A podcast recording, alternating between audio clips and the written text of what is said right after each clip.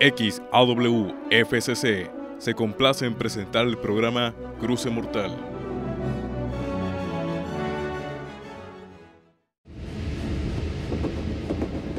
La imprudencia fue la causa de aquel fatídico accidente ocurrido el 18 de diciembre del 2000, en donde Víctor Hugo García Rivera, chofer de la ruta 120, hubiera preferido morir, al igual que los 17 pasajeros que terminaron su vida en aquel cruce mortal.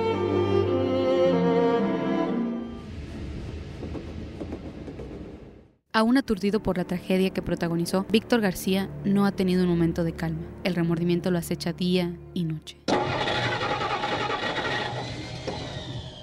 No sé por qué Dios no me llevó.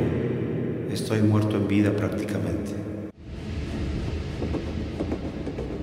Desde las primeras horas del fatal accidente comenzó la confusión. García Rivera no aparecía y las autoridades no tenían la certeza de si estaba vivo o muerto. Dos días después, sus familiares acudieron a identificar unos restos que presuntamente pertenecían al chofer, pero el resultado de un estudio antropológico dejó al descubierto que la parte del cráneo analizado era del pasajero Isidro Robles Saucedo.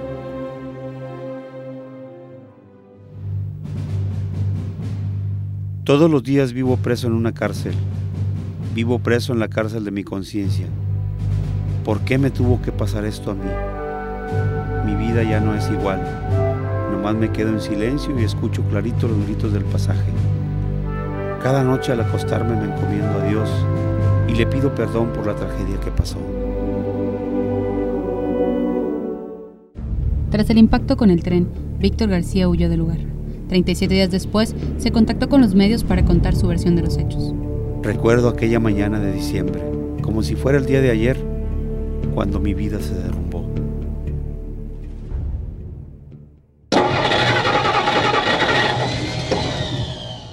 Otra tarde, Víctor. Ándale, agarra el 23 y vete volado porque ya vas quemado. Sí, sí, ya voy, jefe. Chin, ya se tardó un chorro el camión. Voy a llegar tarde a la fábrica. No hay falla, compi. El 120 se va hecho la raya. Súbele rápido, pásele para atrás. A ver, todavía caben. Hay bastante tráfico, ah. Sí, y para acabarla voy atrasado, pero ahorita llegamos. Oye, ¿y como que anda fallando el camión? Se le oye un ruidillo. Sí, como que algo trae.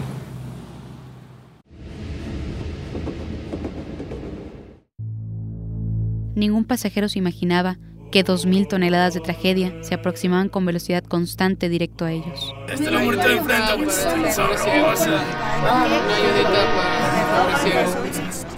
Aguas, compi, ahí viene el tren. Espérate, ahí viene el tren. No, hombre, viene bien lejos, sí la hago. No, si viene cerca, espérate. Sí la hago, sí la hago.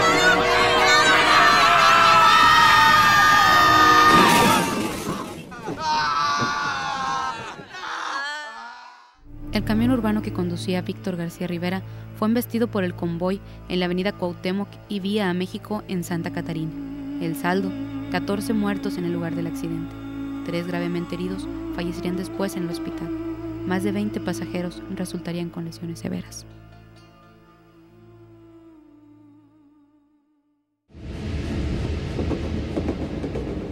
El oficial Francisco Fernández fue el primero en arribar al lugar de la catástrofe.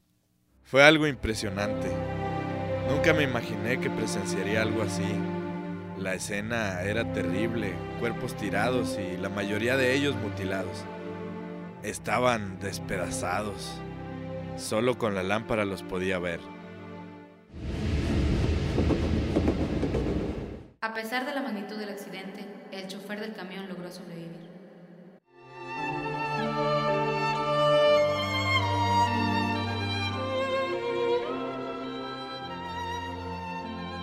Cuando sucedió el impacto, salté y caí enfrente de la unidad. Quedé inconsciente unos minutos y al despertar me fui corriendo sin voltear atrás.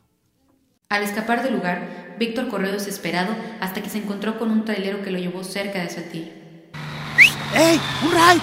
¿A dónde vas, carnal? Lejos, a donde pueda darme el aventón. Necesito irme. Bueno, pues, súbete. Te veo asustado. ¿Te pasa algo? No, nada, nada.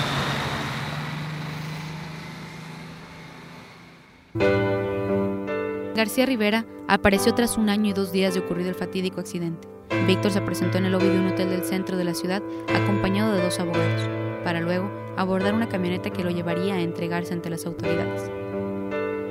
Dije que me iba a entregar y pues aquí estoy, cumpliendo. Tras rendir su declaración preparatoria, García Rivera salió del juzgado para ser internada en el penal del Topo Chico. Todo esto ha sido muy difícil. He estado lejos de mi familia y de mis hijos. Ahora voy a poder verlos, aunque sea allí, en el penal.